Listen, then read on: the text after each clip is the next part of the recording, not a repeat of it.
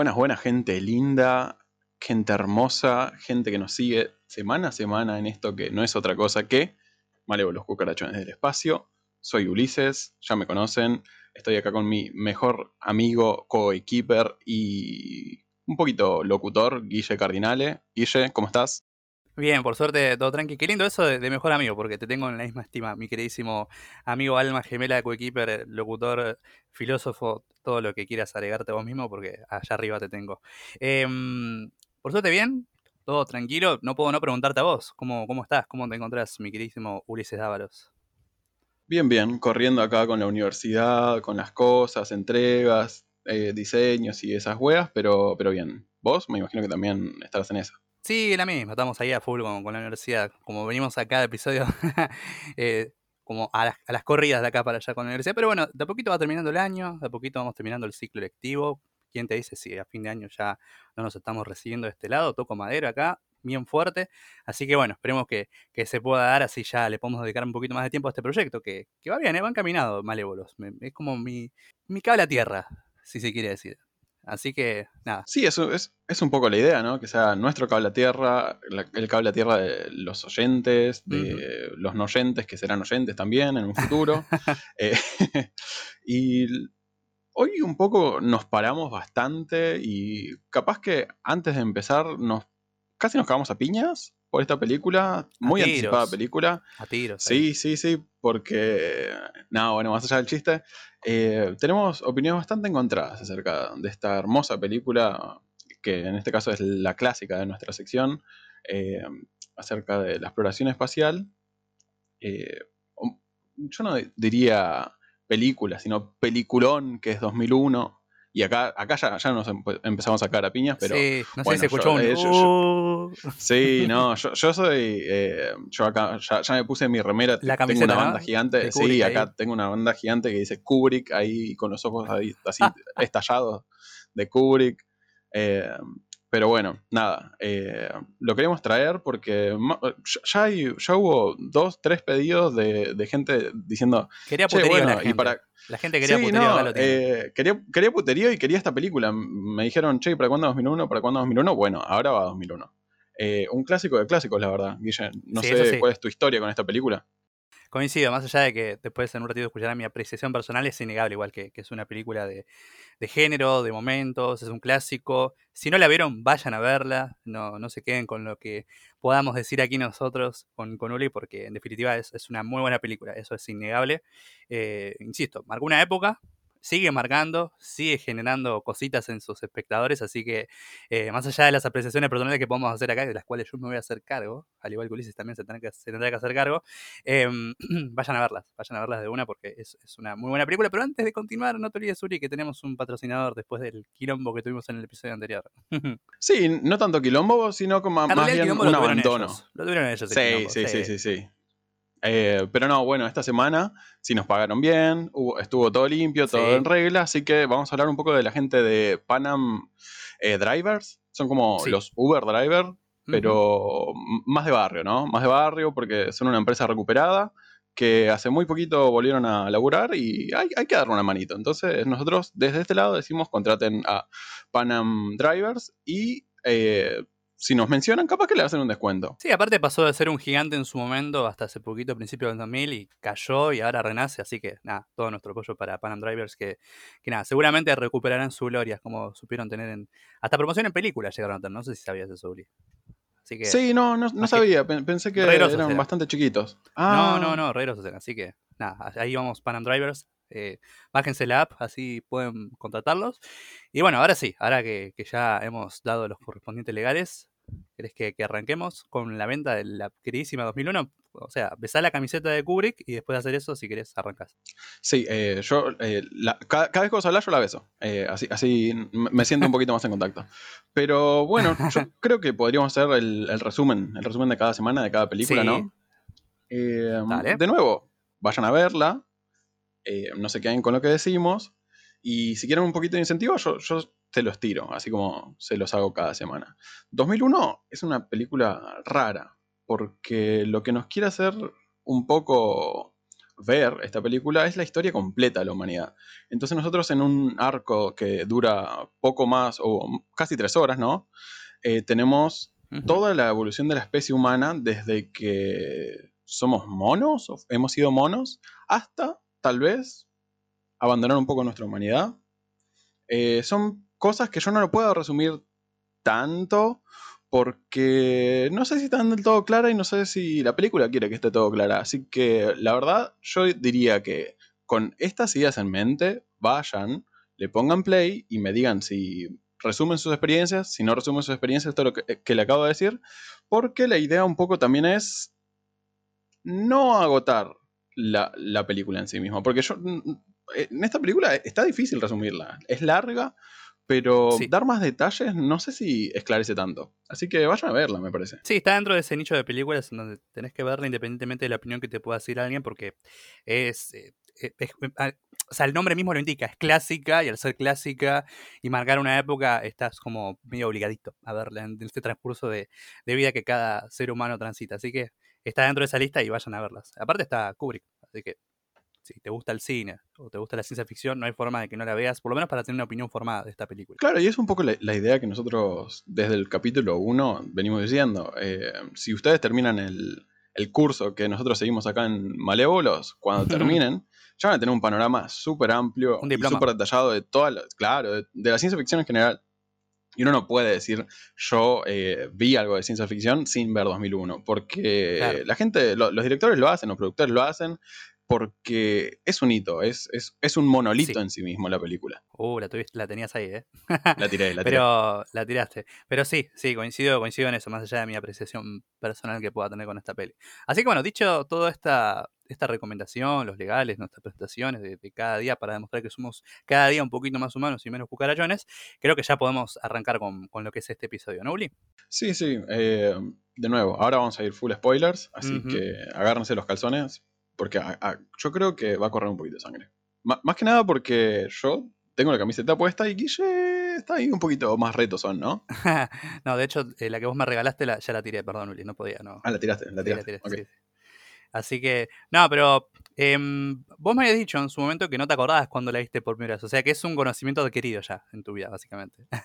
lo que es 2001. Claro, y, bueno, capaz que eso ya, me predispone, ¿no? ¿Cómo voy a criticar algo que no me acuerdo cuándo lo vi? Es, casi una. Mi, espina vertebral, ¿no? Sí. Eh, ahora la vi hace unos días para hacer un repasito lindo para, para este podcast. Sí y me siguió maravillando, me siguió maravillando y yo sigo aplaudiendo cada vez que la veo eh, y me parece absolutamente, ¿cómo se dice?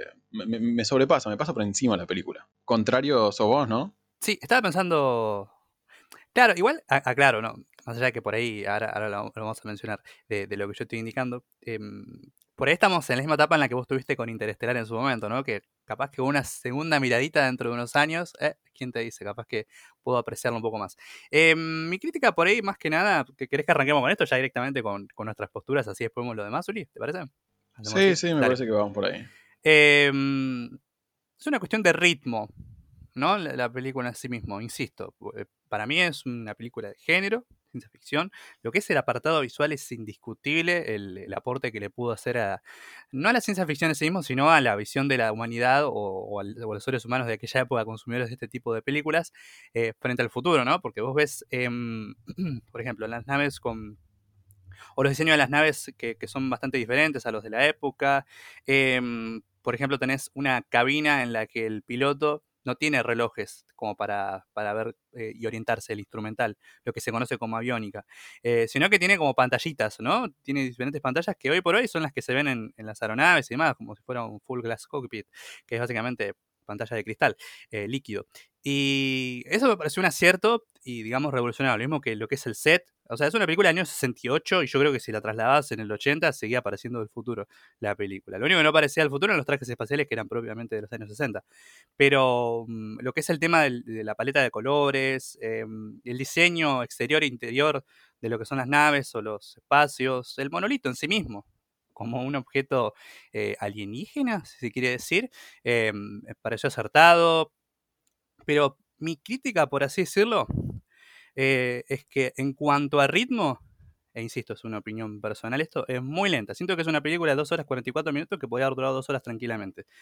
Em, y tal vez eso sea mi crítica, y es una, muy, una crítica muy subjetiva, porque no te puedo decir que es una mala película por eso, porque tal vez eh, alguien me diga, bueno, oye, capaz que la película necesita ese ritmo para que Kubrick o el director de turno dé ese mensaje. Pero entiendo que por momentos, si alguien de hoy en día ¿no? la quiere ver, le va a costar mucho eh, digamos, subirse a ese tren eh, con el ritmo que tiene. Es muy lento, gasta un primer acto del amanecer de los humanos para mostrarte lo que son la evolución del mono, por así decirlo, eh, con las herramientas, que en este caso es un hueso, para, digamos, disuadir al, enemigo o oponente de turno, y tarda un, huevo y medio en que ocurra eso, para después hacerte una elipsis, o mejor dicho, un salto temporal a lo que es la humanidad yendo y explorando el espacio, y ahí mismo también hay un ritmo lento, o sea, es un ritmo completamente lento. Y eso es lo que a mí lo que me generó fue una, no te digo una pérdida de interés, pero como que te daban ganitas de agarrar el celular y hacer otra cosa. Y bueno, creo que ahí se hace una cuestión más propia. Así que quiero que, que me cuentes vos tu opinión, Uri, frente a esto. Claro, y yo un, poquito pensando, ¿no? En, comparación con las que ya vimos, las películas que ya vimos, y siempre remarcamos esta cosa de que lo importante en muchas historias, o en la mayoría de las historias que hemos visto, es que tienen un, ¿cómo se dice? Un arco histórico los personajes que es empático. Nosotros nos podemos relacionar con estos personajes. Esta película es impoluta, pero está muerta en algún punto, ¿viste? Son todos planos eh, fríos y distantes que nos dejan afuera, eh, muy lentos, muy, muy, ¿cómo se dice? Es como si estuviéramos en el espacio eh, y esa película... Sí, por momentos se siente mucho eso. Bueno, y bueno, si vos pudiste sentir eso, era, era mi objetivo, que vos me digas eso, porque eso es lo que nos quiere hacer sentir el director. Sí, no, no Nos quiere que, no, Decime, sigue, sigue, sigue. Sí, no nos quiere relacionar simpáticamente con esta película. Es como cuando hay gente que, por ejemplo, ve eh, The Witch, por ejemplo, la película de, terror de hace un par de años, de, Eggers, me parece, eh, y dice, es una mala película de terror. ¿Por qué? Porque me sentí incómodo, porque no me asusté. Eh, y vos la ves y es una excelente película de terror. Porque pero lo que porque genera eso, porque genera un ambiente en donde vos te querés salir de ahí, porque te, te, da miedo, es enrarecido, uno no quiere estar ahí porque es extraño y anómalo, pero es un tipo de terror que funciona así. Bueno, Kubrick básicamente funciona igual en esta película. Lo que nos quiere hacer sentir es el frío del espacio, nos quiere hacer sentir a los humanos en la distancia, no nos quiere decir, bueno, esta gente es como ustedes, no, no va por ahí la idea. Eh, nos quiere hacer sentir cómo los humanos están en la deriva espacial y que esa deriva espacial no es cómoda, no es un lugar en donde nosotros tengamos que sentirnos cómodos. Eh, por eso es lenta. Igual, esto también lo, charlábamos. Eh, va desde la primera escena. En la primera escena, eh, la primera escena ya te dice, nosotros no vamos a adelantarnos demasiado, ¿no? Sí, en realidad te sitúas desde el primer momento. Igual insisto, no con esto no te voy a decir que es una mala película, al contrario, me parece que es acertado. El tema es que, insisto, hay que ver cómo la veía el público en su momento. Capaz que ahí vos tengas más información, cómo, qué ritmo manejaba la sociedad en ese momento, o cómo lo interpretó en su momento. Pero hoy por hoy, a nivel ritmo, es muy difícil que pueda cautivar, cautivar gente, digamos, o público no. Sé que el objetivo de la película no era ese, o sea, una película del año 68, también Kubrick, más allá de, ese ego que tenía y de, y de megalómano, como quien dice, en función de, sus ideales y su ejecución, porque es un tipo del cine, está ahí arriba, digamos. Em, no era un plan como para, en tal caso, bueno, voy a cautivar al público del 2020. No, ya sé que no. Obviamente, tal vez suena un poco ridículo mi argumento o en tal caso mi, opinión. Pero es lo que me generó y, no puedo no ser honesto en ese sentido. Em, pero, qué sé yo, si buscaba eso, lo logró de alguna otra forma. Pero aún así, creo que hay otros recursos, se me ocurre, incluso para generar esa sensación de espacio, y soledad. Mm, tal vez, los, insisto, porque es un plano constantemente demostrando, o sea, no me molesta que muestre las naves todo el tiempo porque me parece acertado, sobre todo por el nivel de producción, pero gastarte tanto tiempo, por ejemplo, cuando arranca la escena de, de Júpiter, que es el tercer acto, que creo que es Odiseus, ¿no? La nave, creo que se llama así. Eh, no te sabría decir, eh, ¿no, es la Discovery esa? La Discovery, eh, sí, Discovery, estaba en duda. Porque tengo de Star Trek, entonces no, no sabía si, si, tenía que asociarlo con esa. dije, wow, mismo, nombre. Bueno, Discovery, bueno, perfecto. Y te, no sé cuánto gasté, como dos minutos, boludo, demostrarte de que arranca la nave hasta que termina, ¿viste? Y es necesario, ya entendimos que estás ahí. Entonces, Yo entiendo que es parte del ritmo, entiendo que, es eso, pero es una película, diría, difícil de ver. Y tal vez me contraigo con el, Guille de hace tres episodios que te dice que tenés que amoldarte ritmos y todo eso, pero, pero es muy chocante, es como muy... Mm, más con los tiempos que vivimos, ¿no? Los tiempos ajustados que te cuesta adaptarte un poco. Em, tal vez esa sea mi crítica general y una crítica muy subjetiva, eh, de nivel de apreciación personal nada más, porque después de decir, o sea, si vos me vas a escuchar a mí decir que es una mala película, eh, estoy abriendo todas las puertas como para que puedas descalificar opinión y con toda razón, porque no es una mala película, al contrario, es una muy buena película y por eso es que la recomendamos desde un principio.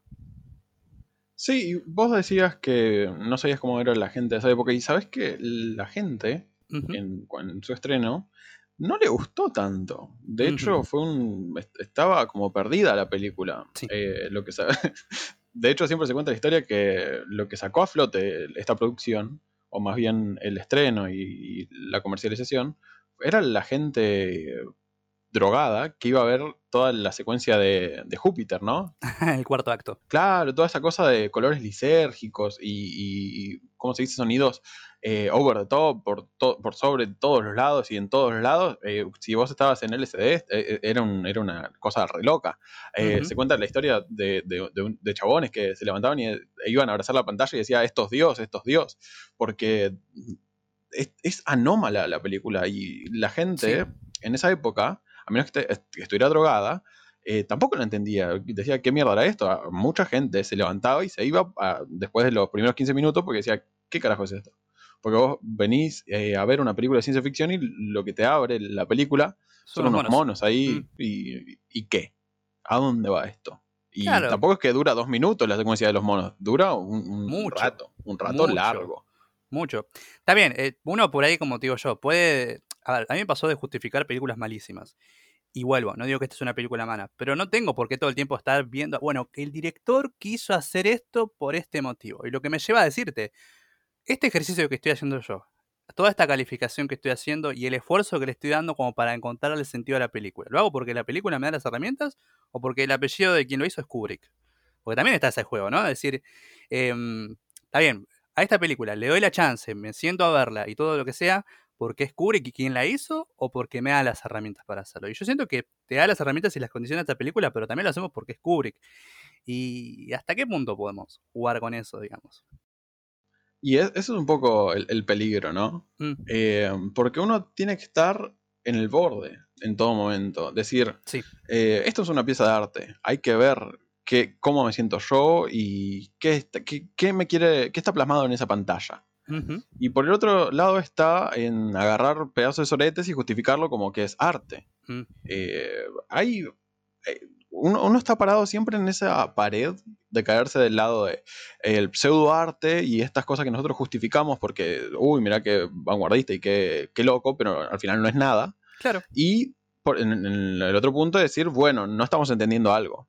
Y con esta película pasa, pasa un poco eso, porque uno se sienta y dice, che, pero ya pasó media hora y todavía no salía, o sea, no arranca esto, ¿a dónde va esto? Claro, ni siquiera ves el conflicto siquiera. Claro, no, ¿y dónde está el conflicto? ¿No, no hay conflicto en esta película? Eh, yo no lo veo. Eh, y uno tiene que pararse y ver toda la película para poder entender un poquito, tal vez, por dónde van los tiros. Y hay gente que terminó la película y dijo, no entiendo por dónde van los tiros. Eh, y, por eso rescato en una entrevista, Kubrick dijo, no, no, no les voy a decir por dónde van los tiros, porque ahí se acaba todo. Eh, no hay arte si yo les digo dónde, a dónde yo apunté. Eh, hizo una metáfora con la Mona Lisa que es bastante interesante, que dice, si yo, si a Da Vinci le hubieran dicho, ponerle un subtítulo que diga tipo, em, se está riendo porque tiene una carta de su enamorado ahí escondido y por eso está como riéndose. Ahí se termina todo el misterio de la Mona Lisa y se termina toda la precisión posterior de, la obra.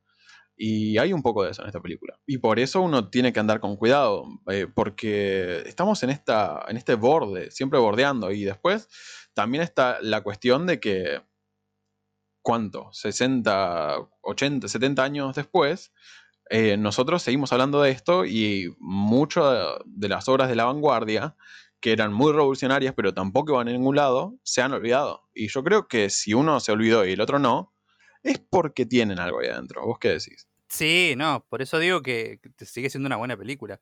Y no lo digo solamente, y, perdón por ser repetitivo, por su aporte al género, porque el aporte que da a nivel producción es enorme. Cualquier película que sea de ciencia ficción, serie o lo que sea, aquella persona que se mete a ese universo a trabajar con ese género, es imposible o esta teoría que es negligente no haber visto 2001 dice en, el espacio. A ese, punto te lo llevo.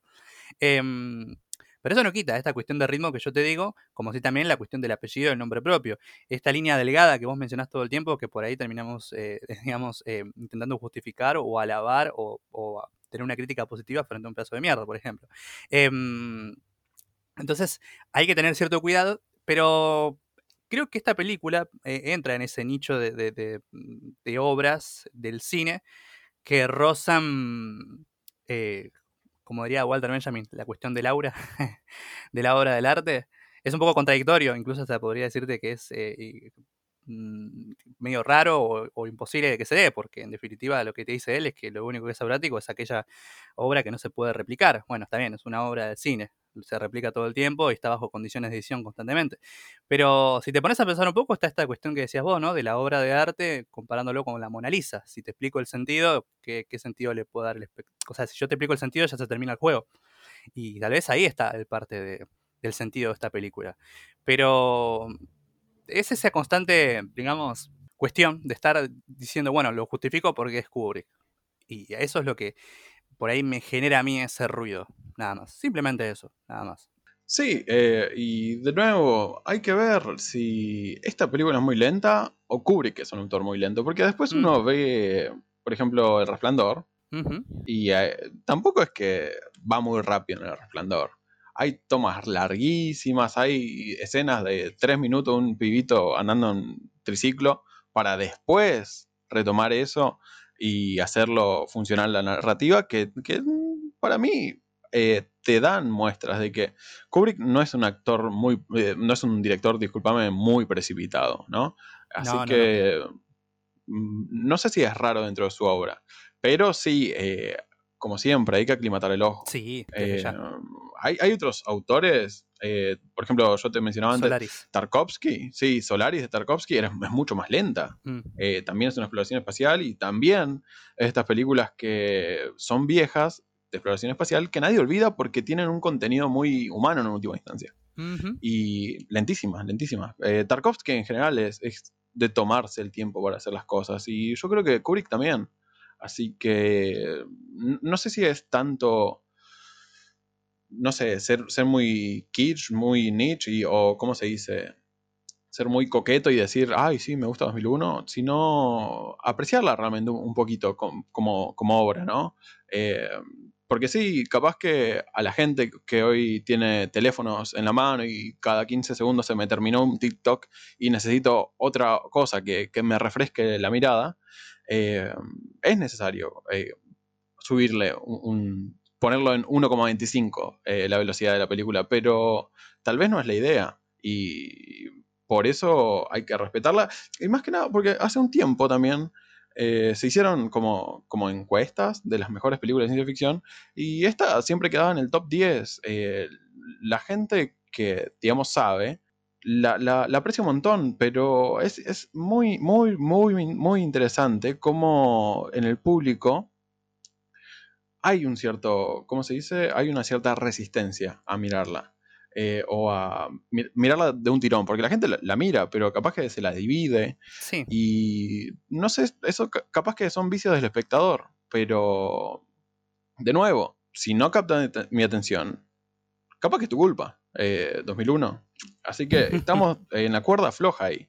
Y uno, y uno tiene que, o sea, yo, te, yo como chiste te digo que me compré esa camiseta pero capaz que sí, capaz que me podés setear ese plano en mucho menor tiempo. Pero, pero bueno, eh, como, como todas las obras de arte, ¿no? no hay que finalizar. No hay una ley tampoco, no hay algo que te diga, bueno, hacer así porque si no, y por eso no, no, desprecio el laburo de Kubrick porque, insisto, es una película que está eh, digamos, en vigencia mucho más de lo que yo estoy en, tiempo real y de vida. O sea, tiene el doble de mi edad esta película, casi el triple. Em, ya bueno, está. Y, genera cosas. Y hace poquito, hace el año pasado, un amigo me había invitado a, verla, que la, iban a pasar de vuelta al cine y no pude ir, tenía muchas ganas de ir. Y él también me decía que era un peliculón, que era de lo mejor en ciencia ficción. Y, y cuando la ves entendés por qué lo dicen, pero bueno, hay que verla, es un ejercicio, cuesta laburo, hay que dedicarle tiempo, hay que poner mucho de voz. Y con los tiempos que vivimos, insisto, no, no todo el mundo pone mucho de sí para verla.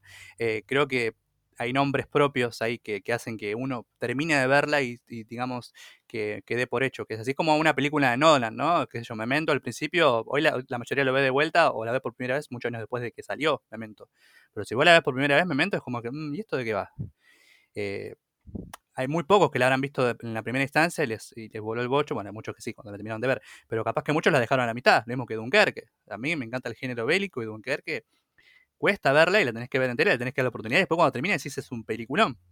Pero hasta que no llegaste al último segundo, es complicado. Y no pasa mucho eso.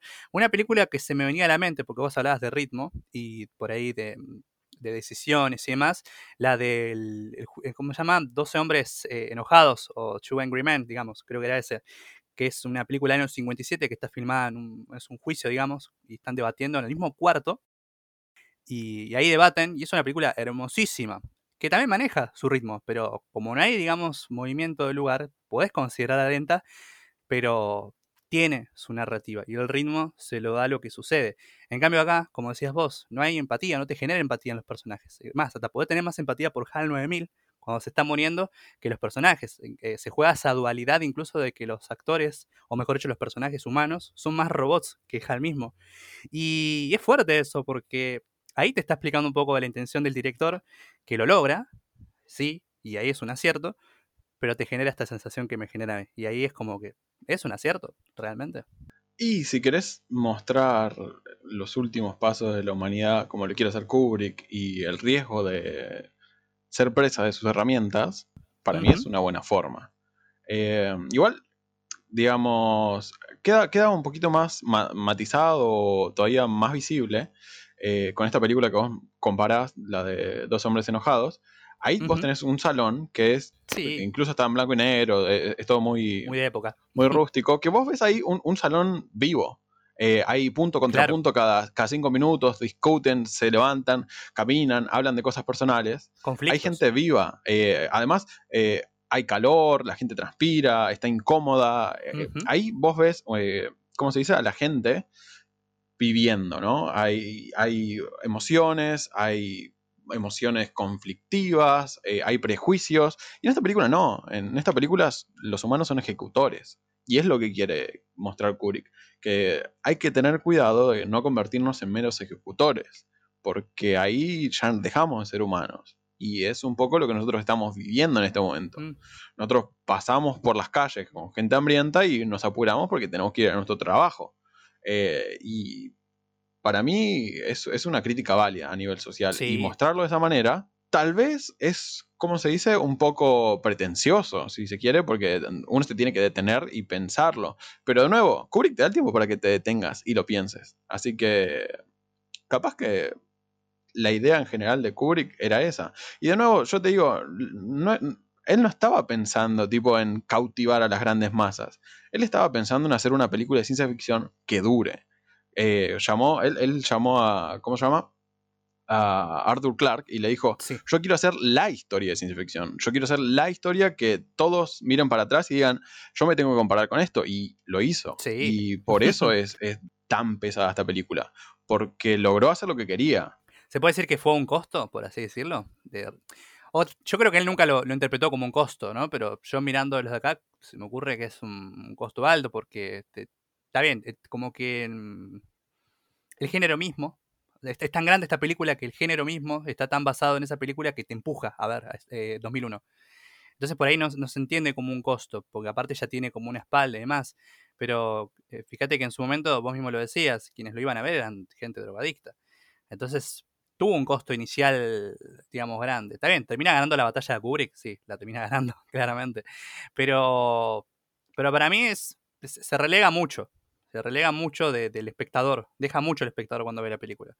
Y qué sé yo, yo personalmente no, no soy muy amigo de eso, aunque bueno, no, no, no puedo negar porque triunfó de alguna u otra forma. sí, bueno, y en este punto, eh, hablando de costos, estaba por sobre los costos de esta película. Esta película ah, salió 10 millones de, dólares, que en esa época era una, monstruosidad. Y además tenías estas cosas de la libertad del autor, ¿no? De, Le dan plata a Kubrick, bueno, haz lo que vos quieras en algún punto, y después los productores vieron y dijeron, ¿qué es esto? Sí, venimos eh, de una época de Howard Hughes, también pasaron casi 20 años, 30 casi, desde que Howard Hughes hizo esa película famosísima de, de reinterpretando la Primera Guerra Mundial. Pero sí, era como decís vos, era muy común que le den la plata a un director y bueno, hacer lo que se te cante el culo, obviamente alguien que tenga espalda para hacerlo, y, nada, pasó esto que vos decías. Fue como, a ver, ¿qué pasó acá? Sí, y yo, lo comparo porque vos me hablas ahora de, del tiempo, ¿viste? Y de mm. este, esta forma lenta de contarlo. Y si vos mirás el cine ahora, eh, y en particular yo tengo experiencia con Netflix y cómo se produce en Netflix, mm. eh, está mucho más estructurado. Netflix produce películas y las películas tienen que seguir el esqueleto de Netflix. Tipo a sí, un molde, claro. Una matriz. Sí, a los 15 minutos ya tiene que estar sentado el, ¿cómo se dice? El conflicto. Y si no me lo sentaste en los 15 minutos, yo no te produzco esta película. Y es, si vos me preguntás a mí, eso es mucho más frío que, lo, que 2001. Sí, y está pensado para un público que consume de esta manera. Pero a veces, mal acostumbrar, si se quiere, al público, trae una. Como, es como nos hipertrofiamos en un tipo de consumo. Y como consumidor de, obras de arte o de cine, si se quiere en particular, uno no, no puede, ¿cómo se dice? Encerrarse en eso porque la idea es la emancipación, ¿no? O sea, uno, uno, quiere pensar por uno mismo y que estas obras lo ayuden a pensar por uno mismo. Y si te lo han todo masticado, está difícil, está difícil. Y se la ve oscura, ¿cómo se dice? Eh, la, la, industria porque cada vez es más así. O sea, nosotros estamos actualmente pensando guiones de manera algorítmica. Eh, nosotros mm. medimos los tiempos y los bits en nuestros guiones de manera algorítmica. Tiene que ir a este ritmo, taca, taca, taca, para que... Al punto de saber qué es lo que puede seguir. Sí, uno va y ya sabe qué va a pasar en las películas, sabe en qué momento va a pasar esto en las películas y cuándo el malo va a aparecer y cuándo el malo se va a ir, porque sí, obvio, el malo se va a ir para que nuestro héroe vuelva en la segunda película o en la quinta película de esta saga. O tal vez ya sabes que puede pasar lo contrario también, como pasaba con Juego de Tronos en su momento. Pero esa dualidad de saber lo que pasa y estar todo el tiempo pensando de forma algorítmica le quita un poco la gracia. Por eso, eh, hablando de ritmos, ¿no? Y retomando algunas películas como en su momento lo hemos hablado en este podcast, qué sé yo, por ejemplo, Metrópolis o incluso eh, Ex Máquina, son dos películas que no están acostumbrados al ritmo de, otras, como Terminator o, La Máquina del Tiempo, la del 2002. Eh, incluso La Máquina del Tiempo, la del en su momento ya venía con la nueva modalidad, por así decirlo, de, del ritmo actual, más o menos, entre comillas, donde el conflicto ya estaba al principio. Pero es cierto lo que decís vos, ¿no? De, que sería interesante que nos saquemos ese chip de, decir, bueno, tiene que tener tal ritmo o no.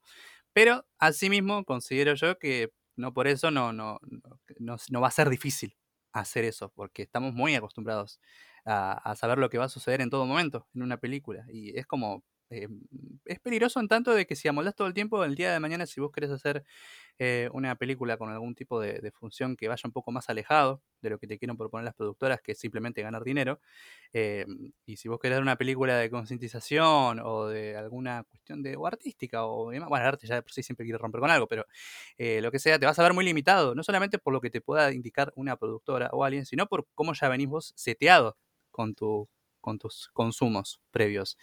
Y es un bajón, es un bajón porque a menos que te vayas a otras productoras que por ahí a 24 esté dentro de todo eso, o lo que es el cine europeo, o por ahí oriental, o que no sea de Hollywood, eh, o del independiente, es muy difícil. Y, es peligroso, como decís vos. Peligroso en tanto de que te limites vos, como, o tu parte creativa, para dar un mensaje. Sí, en, en última instancia, vuelvo a lo que decías un ratito, de que tal vez no en nuestras formas empáticas nos volvimos un poco robots, sino que tal vez nos volvimos robots consumiendo el tipo de obras que consumimos. Queremos todo igual, siempre lo mismo y a la misma velocidad, y eso tal vez es un vicio. Y Mm. tal vez es algo que la película, sí, bueno, ahí hago un, un- un arco muy grande y, y interpreto mucho, ¿no? Pero es un poco lo que la película nos viene a, a decir con, por ejemplo, el, el personaje de Hal, Sí, lo que decíamos, que parece el más humano de todos. Es como el que se replantea, dice, ¿no te parece sospechoso lo que está pasando? Que apenas entramos a la nave sucedió esto, esto y esto. Y el otro es como que, no, no me parece sospechoso. Re robot, o sea, es, es fuertísimo esa escena. Y, y vos te quedás ahí como diciendo, bueno, pero ¿no te parece sospe- sospechoso, chabón, lo que está pasando? Eh, de, que, de que te están mandando a Júpiter por primera vez, eh, con gente durmiendo ahí, que vos sos el único que está despierto y que Hal te está tirando la posta, o sea... Yo lo pensaría un poquito más. Sí, más que nada porque, ah, bueno, vamos a hablar de, de la sección de Hal. un- Yo quiero hablar un poquito de esa sección porque ahí se juega mucho de la película. Se juega tal vez lo más interesante de la película porque vos tenés a esta máquina, HAL 9000, que Perfecta. es perfecta y te lo resaltan y yo soy perfecto y yo no me equivoco y yo no voy a dejar que mi misión se equivoque y cuando ves que dice eso, ya es una máquina orgullosa. Una máquina capaz de sentir orgullo de, de sí mismo y que no va a dejar que el resto de la tripulación eh, limite sus capacidades. Y vos ves en ese acto un acto muy humano, mucho más humano que el del resto de los tripulantes, que lo único que hacen en última instancia es ser nenes comiendo comidas de colores que parecen de nenes, eh, con opiniones mu- muy imprecisas, muy vagas y muy frías también, porque algo, un, un tópico dentro de toda esta saga de, de historias es la cuestión del nacimiento, ¿no? De, por- porque al- a nuestro David lo que le pasa en- en- al principio de, de su acto es que lo saludan por su cumpleaños y lo saludan Sí. muy formalmente, muy, muy fríamente, a través de dispositivos. Y yo veo eso más como una cuestión protocolar. Lo mismo cuando el doctor al principio, cuando está yendo a la luna, saluda a su hija por su cumpleaños, también muy frío, muy bueno, como, Sí, como te guste, un regalito y bueno, vamos a lo que sigue. Y Hal, por otro lado, eh, también habla de su nacimiento cuando le dice, sí, a mí me construyeron en este año, en Illinois, toma todo lo que quieras, pero lo habla cuando y se está muriendo en ese momento. Y es algo emocional. Hal en ese momento está sufriendo porque lo están matando. Y Hal dice, no, tengo miedo, no lo hagas, por favor, no lo hagas. Ya me recuperé, no lo hagas, por favor, porque me estoy muriendo. Y ves la primera respuesta emocional eh, desde que somos monos en esta película. Y a mí me parece muy interesante que lo haga una máquina y no una persona. Sí, incluso cuando se encuentran con, con el monolito, eh, re fríamente van todos ahí a sacarse una foto o lo que sea, pero no, no es que como que nada, que hay una emoción de descubrimiento. O cuando, manda- o cuando habla con la hija, es como que en primera instancia fue a, a preguntarle otra cosa y como, ah, es tu cumpleaños también. Bueno, feliz cumple. Y es como, "Eh, tu, tu hija, chabón. Igual me mata que la piba, la, la hija le dice como, y me vas a regalar un teléfono muy 2020. O sea, eh, cuando- no sé si te acordás de esa parte, que la hija le Sí, pide sí, regalo un sí, teléfono. totalmente. Y dato, esa nena es la hija de Kubrick. Ah, da- datazo entonces. Datazo. Eh, sí, me- metió un easter egg ahí el Kubrick con su hijita. Que muy, el muy. Kubrickverso. Sí. Pero, pero sí, es, es cierto lo que vos decís. Y está bueno que, que, eso- que haya usado como denominador común el, el tema de la fecha de cumpleaños, ¿no? Como que, qué sé yo, hoy por hoy, cualquiera que quiere festejar el cumpleaños es lo más humano, por así decirlo. Y si no lo festejás, es raro que no lo hagas y tal vez tengas tus razones. Y esas razones van a ser completamente humanas. Pero acá, incluso festejándolo, entre comillas, son muy fríos. Es como eh, que es una mera formalidad, que es como, bueno, eh, para pedirte un favorcito. Es como, viste, cuando vas a pedir algo a tu amigo, decís, hola, ¿cómo estás? Tanto tiempo, feliz cumple, y le, le, el, le pedís el favor, ¿viste? Como, y no, es parte de un ritual propio humano y que Hal lo recuerde momentos previos de, su muerte. Incluso cuando le pide que, que cante algo, que él como que, nada, reproduce una canción, es como muy, muy fuerte y, y demuestra la humanidad en el robot y lo que es el robot en un humano. Eh, Este, esta dualidad que te decía al principio. Sí, y yo no me centraría tanto en el cumpleaños más que. Más, más me, centra- me centraría en el nacimiento. Porque la película está obsesionada con el nacimiento. La primera Mm, sección se llama eh, The Dawn of the Sí, el Man, ¿no? el amanecer, que, que también es el nacimiento de la humanidad. Mm. Y al final nosotros lo que tenemos es el nacimiento del paso posterior de la humanidad, como un bebé, un Space Children, un Space Child, ¿no? Entonces hay algo de cómo nacemos, a dónde vamos y nuestra propia génesis que Kubrick quiere mostrarnos. Y de nuevo, por eso te digo, es ambiciosísima esta película, porque nos quiere mostrar todo el arco de la humanidad y nuestros miedos y nuestras ansiedades y acerca de lo desconocido, que tal vez es más natural de lo que nosotros asumimos. Fíjate que la cuestión del nacimiento para Kubrick en este caso es una cuestión más conceptual, no es que dice, porque en definitiva siguen siendo eh, primates o monos los que están ahí. Solamente que él considera que es el nacimiento del hombre de la humanidad cuando ese mono agarra una herramienta. Está bien, está el monolito ahí que sería la manito que es la que ayuda a que, bueno, che, fíjate que si agarras esto, podés dominar al resto. Pero más allá de que está el monolito ahí como, como figura, em, para Kubrick, la, instancia de nacimiento de la humanidad es cuando el, mono o, ese primate o ese simio logra hacer uso de algún elemento de la naturaleza, lo utiliza como una herramienta, como una extensión de su cuerpo, para cubrir una necesidad o lograr un objetivo. Y creo que es interesante tener en cuenta que que el director haya tomado esa decisión, ¿no? Como concepto de humanidad, porque ahí lo que ves es la primera guerra, por así decirlo, por esa agua que hay en el charco. Es la primera guerra entre dos facciones o entre dos grupos de humanos, o sí, humanos, porque si es el nacimiento del hombre puede ser humano, pero mm, que no serían homo sapiens en tal caso, pero... Mm, pero está bueno cómo lo refleja el, director. Y ahí arranca todo, arranca incluso con el primer conflicto bélico, si se quiere decir. ¿No? Sí, totalmente. Además, está. es, como te dije antes, esta película está cargadísima. Eh, y en lo sutil está cargadísima, porque vos ves que el primer acto civilizado, si se quiere, del hombre, es atacar, es matar, matar a la presa para comer, eh, matar a los competidores por el agua, matar al jaguar este que los estaba acosando para sentirse más protegido. de forma organizada. Sí, tirando de piedras, con lo que quieras. Y la herramienta en el, centro de todo eso. Y, ahí está la pregunta, ¿no? Nosotros nacimos a partir de que supimos tener estas herramientas o nosotros tuvimos estas herramientas y después nosotros nacimos y dentro de nuestra génesis también está esta cosa eh, de la agresión. Entonces está esta dualidad constante entre evolución o civilización y al mismo tiempo barbarie, en, términos muy de Sarmiento y muy, muy, muy feos, si se quiere. Pero está todo el tiempo ahí y el peligro de la tecnología, que ya lo vimos con Hal y ya lo vimos en nosotros eh, mismos, con esos personajes máquinas, pero también lo vemos en esa elipsis, en esa transición que marcó época y que nosotros la tenemos en la cabeza, si no es por esta película, por Los Simpsons que hacen referencia, o por los miles de lados en donde salió, que es el chabón tirando, el monito este tirando el hueso arriba, flotando y que se transforma en la estación espacial. Y ahí tenés el vínculo y ahí tenés toda esta seguidilla de ideas conectadas entre, bueno, la tecnología, la civilización, el avance, la guerra, la humanidad, el desarrollo, todo, todo junto en una misma... sí, en una, eh, ni siquiera es una escena, es una, transición y es perfecta. Eh, en la síntesis de, Kubrick en, ese, en esa transición ves un montón de cosas y si uno está medio despistado no la ve. Así que es una, es una locura los millones de capas que le podemos encontrar y las capas que podemos encontrar en visionados posteriores es excelente. Eh, o sea, es inagotable. Es inagotable. Como toda buena obra en algún punto, ¿no?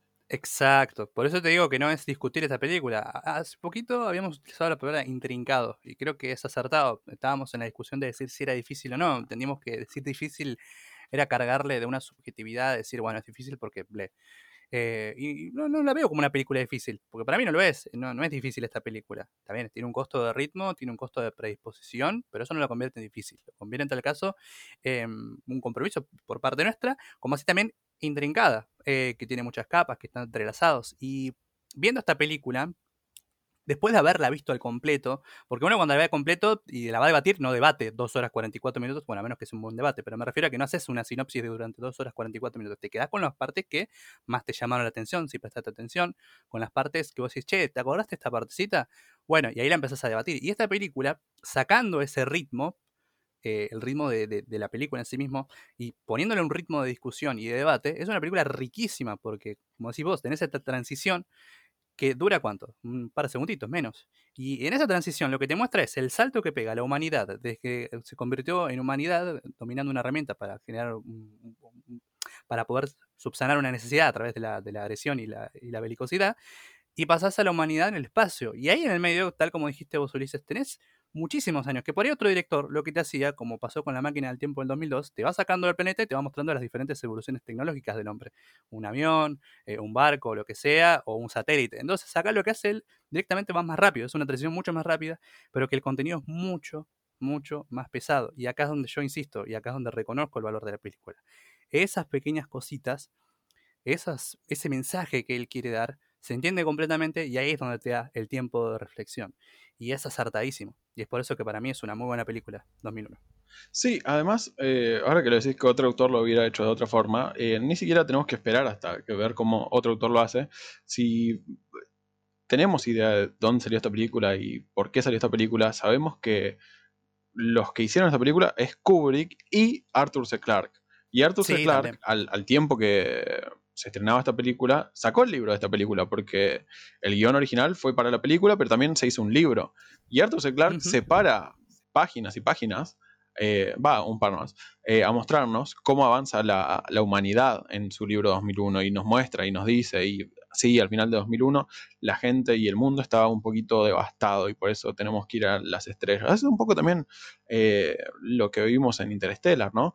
Pero, ah, y bueno, y Arthur Clarke nos dice que esa estación espacial había sido causada por los avances de la Guerra Fría. Sin, Guerra Fría no hubiéramos llegado a esta estación espacial, porque eh, muchos de, de, sus avances permitieron que lleguemos hasta este punto. Y bueno, y ahí también ves esta cuestión de belicosidad, avance y humanidad todo junto. Pero en Arthur C. Clarke se toma su tiempito. Acá es sintético. Son dos segundos de transición y listo, a la bolsa. El que lo vio, lo vio. El que no lo vio, a dormir.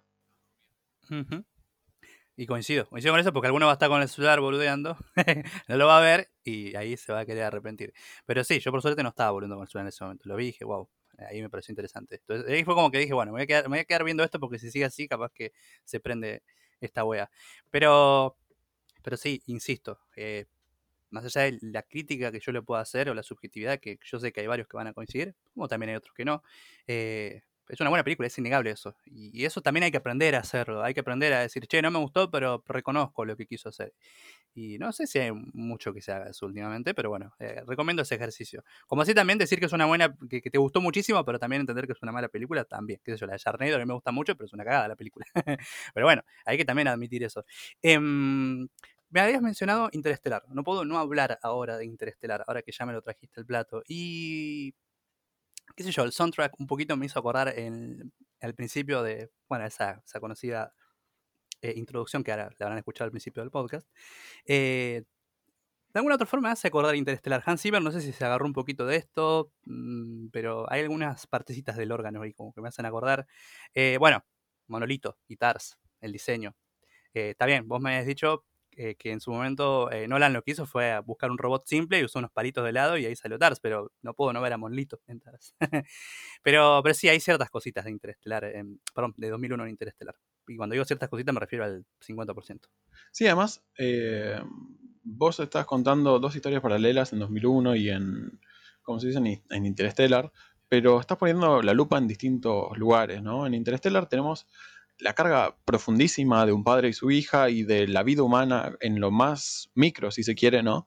Eh, haciendo muchísimo zoom en un par de personajes y dejando al resto de la humanidad un poquito de lado. Y acá en 2001 vos tenés el punto contrario. Vos no te centrás en ningún momento en ningún personaje, tal vez un poquito en David y la tripulación de el Discovery, pero tampoco demasiado porque vos lo que estás viendo es la odisea de la humanidad completa. Vos estás viendo cómo giramos eh, a la deriva del destino y tampoco del destino, porque las dos veces que en algún punto evolucionamos como especie, eh, de monos a humanos y de humanos a ese estadio metafísico, si se quiere, es a través del contacto con el monolito, ¿no? Y en Interestelar no está eso, tal vez está lo humano por sobre todo en el, foco de la atención como amor y esperanza y, todas esas cosas que nos hacen humanos. Y Kubrick lo que dice, o más bien lo que nos muestra, es que como especie somos muy, muy chiquitos. Y la historia que quiere contar no es de individuos dentro de la especie, es de la especie completa y de cómo la especie completa va a ir hasta su siguiente estadio, si es que tal cosa existe, ¿no? Eh, y su siguiente estadio tal vez es un poquito más metafísico. Eh, cosa que yo estuve repasando tipo historias porque antes de 2001 eh, Clark escribió The Sentinel, ¿no? Y, para, e, y la historia básicamente era la misma. Los humanos se encuentran con un objeto de otra especie y esta especie lo hace evolucionar. Y dije, mm, esto me hace un poquito de eco. Y volvés a, el fin de la infancia también de eh, Arthur Clarke, y decís, bueno, acá también está. Y hay una idea por detrás de que tal vez necesitamos una ayudita para ser emancipados de nuestros límites. Porque en, ese libro también está la idea de que seres de otro planeta nos vienen a ayudar a dar ese pasito, dar el último pasito. Y tal vez es este pasito que hablamos en, como se dice en el capítulo pasado, acerca de este filtro. Si no nos dan este empujón, capaz que nos estancamos, nos volvemos máquinas y nos morimos. Sí, de hecho, sacando el final del, Star Child o del Space Child que hablamos del niño espacial, es un final muy abierto, que, ahora lo vamos a debatir rapidísimo. Eh, si no fuera por eso, te podría decir que esta es una secuela, porque de última, si va a Júpiter, podría ser que se va a encontrar con ese agujero de gusano, la Discovery, y ahí es como que la humanidad eh, sigue buscando su futuro. O sea que, si me apurás, lo puedo pensar así. También agarrado los pelos, pero no, tenemos mucho tiempo como para explicarlo. Pero, pero sí, coincido que el foco está puesto en dos lugares diferentes. En un lado te da un mensaje mucho más esperanzador, la película de Nolan, mientras que en lo que es 2001 eh, te muestra la realidad a la que podemos llegar tranquilamente si seguimos por este camino. Em, mucho menos optimista y, y hasta ahí nomás, porque bueno, después de última llega ese, Star Child, digamos, al planeta Tierra, eh, que eh, en su momento era humano y ahora lo sigue siendo, pero es, un niño que puede volar, o mejor dicho, volar no, sino que puede viajar o atravesar el espacio sin tecnologías, solamente con su sola presencia. Entonces, capaz que este, está este empujón por parte de los seres del monolito que generan que, el humano pueda tener un mejor futuro. Mm, no se sabe. No sé si ahí vos contás con más información de cómo sigue después de ese final. Pero, pero sí, más allá de que por ahí es una crítica y no, no es tan esperanzador, ese final sí lo convierte en un poco en esperanzador y por ahí, ahí sí guarda cierta relación con Interestelar. Sí, de nuevo, eh, no sé si es tan importante si yo tengo información por fuera, porque yo siempre me centro en lo que yo veo. Porque una película empieza y termina cuando arranca y cuando te dan los créditos finales. No, sí, sí. Igual te decía en, función de lo que por ahí leíste en el libro de Clark, por eso te decía. Pero de nuevo, eh, si, yo tengo que clarificar mi obra con apéndices, ¿para, qué tengo la obra, no? Directamente voy al libro. Eh, igual sí entiendo lo que vos me querés decir, pero sí. la idea acá yo creo que es no saber qué es este Star Child, ¿no? No saber por dónde vamos a ir. Porque hay gente que teoriza y nos dice, o sea, el libro no, tiene muchas más conclusiones.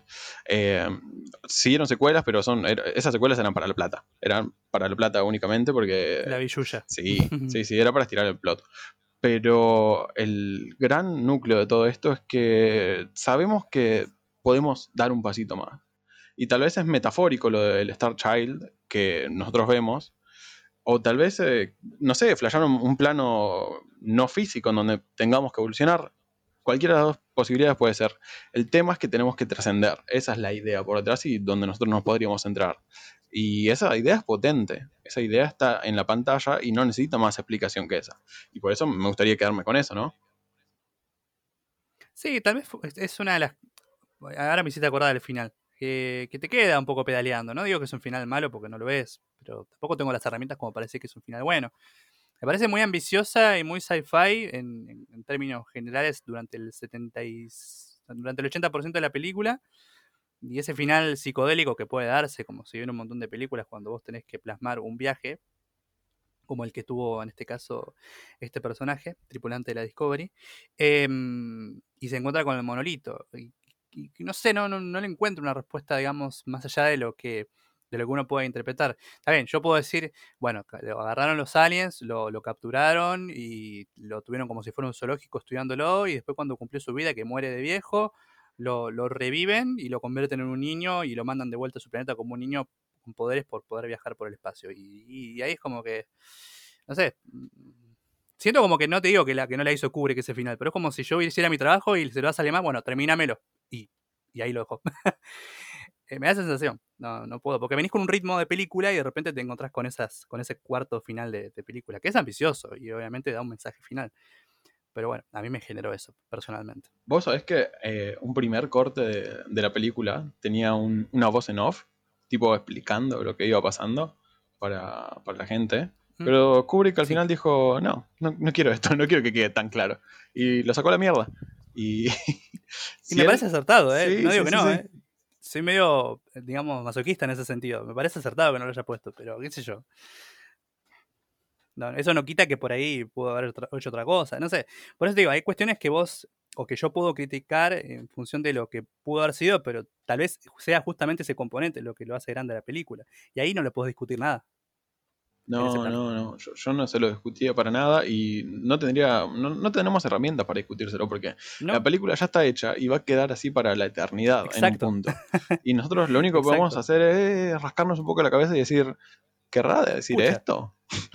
No sé. Hay gente que tipo y, a- y dice, cuando haces eso, y cuando haces eso te das cuenta que ya ganó, que ya ganó Kubrick, porque es lo que él quería. sí, total y completamente. Y entonces uno dice, bueno, ya está, me siento acá y lo aplaudo porque ya- no, no- no hay forma en la cual él no gane. Yo ya te dije hace un rato, esa batalla ya la ganó Kubrick, no, no hay forma, no hay forma. Y está bien, es excelente, lo aplaudo. Pero bueno, la sensación está, qué sé yo. Sí, y, si la gente cuando lo ve y después de escuchar este podcast dice, che, pero no me dieron ninguna respuesta, bueno, vengan y siéntense con nosotros, que le buscamos la respuesta entre todos. sí, hacemos un, Zoom o algo así, o un podcast general con más invitados. Em, pero, qué sé yo, insisto, me encantó. Me encantó la película, más allá de todo. me- me- o sea, me gustó en términos de lo que pude aportar y de entender y decir, bueno, es una buena película por esto y esto y esto. Y también me gusta hacer el ejercicio de decir por qué no me gusta ciertas cosas de la película. Y es interesante eso. Por eso agradezco que tenga este espacio con vos, Juli, del, podcast, para poder analizar un poquito más profundidad. No, es- y es un, un espacio hermoso porque además después la gente también nos dice, che, están flasheando, están flasheando más, menos. Che, no flashearon en lo absoluto. Y ahí vemos qué, qué tanto desvariamos y qué tanto interpretamos para el ojete. Y está bueno, porque no somos solo nosotros, están ustedes del otro lado. Y eso está lindo. Así es, justamente. Así que bueno, creo que igual hablamos bastante de, de- de 2001. Me gustó que hablamos tanto, no tanto en, función del plot o el, sinopsis, sino en función de lo que, lo, que nos generó y lo que pudo haber generado en su momento y en la actualidad. Así que para mí ya está más que cumplido la tarea, que era la que queríamos hacer. Bueno, hubo un poquito de sangre igual, no sé si se te manchó un poquito de sangre la remera del Kubrick, pero, pero bueno, iba a pasar, ya sabemos, Uli. Sí, no, va, a aguantar para, para otras peleas que podremos tener acerca de Kubrick. Así que no, no, tranqui, tranqui. Bueno, me alegro, que haya sido así. Uli, em, ¿tenés alguna recomendación para nuestro queridísimo audiencia, gente hermosa, bella? Sí, bueno, tal vez eh, 2001 el libro, Arthur C. Clarke como autor, todos los libros de él me encantan, no hay ninguno que yo diga desvarío acá, porque la verdad es que es un autor que para exploración espacial es, es la base. De, por ahí tenemos que empezar. Capaz que si cuando hablamos de inteligencia artificial nosotros nos acercamos a Asimov, Arthur C. Clarke es el equivalente a exploración espacial. Me, me gustaría que vayan por ahí. ¿Vos, Guille? Estaba pensando por ahí de. mm, Bueno, hablaba la de 12 Hungry Men, como para ver películas de autorritmo, Ex Máquina. em, bueno, Solaris, que habías dicho vos, Solarus era, ¿no? Solaris, Solarus. Solaris de Tarkovsky. Solaris. Solaris de Tarkovsky. Películas de diferentes ritmos, ¿no? Como yo creo que ahí podemos apuntar un poco. Que no, no necesariamente tienen que ser del, del sci-fi, más allá que es un podcast de sci-fi. Me gustaría que apuntemos un, poco a, esa, a ese cine. Y en función de eso, ver qué, qué opinamos. De decir, bueno, tal vez esta película que acabamos de hablar, que es eh, 2001, es así porque es Kubrick, es así porque lo necesita. Y ahí como que me gustaría que, que cada uno, en la medida de lo posible, con el tiempo que tenga, obviamente, pueda darse ese lujo. Así que eh, creo que puedo ponerte un poquito más de recomendaciones, Uri, de películas de otro ritmo que se te hayan ocurrido. Sí, no, eh, yo creo que sos la única persona que relaciona 2001 con dos hombres enojados, pero sí, totalmente, me encanta. Eh, yo, la verdad, no sé, vayan por Godard, vayan por el cine europeo, que... Y de nuevo, todo Tarkovsky eh, es, un, es un lujo, El Espejo, Solaris, como ya les dije, para templar el ojo. hay mucho, hay mucho. Toda todo el, de nuevo, el expresionismo alemán, el cine soviético, son películas hermosas y que uno puede ponerse otros lentes para mirar eso y, sale con la cabeza distinta. Uno sale con la cabeza distinta, puede ver cosas distintas. Así que vayan por ahí. Exactamente. Así que bueno, recuerden, arroba malévolos podcast en Instagram y en Facebook, arroba malévolo podcast sin ese en Twitter. Ahí ya nos pueden seguir, comentar, eh, me gustear, putear, lo que ustedes quieran. Ahí ya nos pueden encontrar. Y bueno, Uli, creo que ya hoy por hoy ya finalizamos. Sí, totalmente. Eh, así que un saludo, un beso, un abrazo eh, con distanciamiento social. Y nada, nos vemos la semana que viene. Exactamente, semanita que viene. Eh, nos vemos. Que tengan una hermosa, o mejor dicho, que tengan una hermosa semana y un beso enorme para todas, todos, todos. Chao, besitos.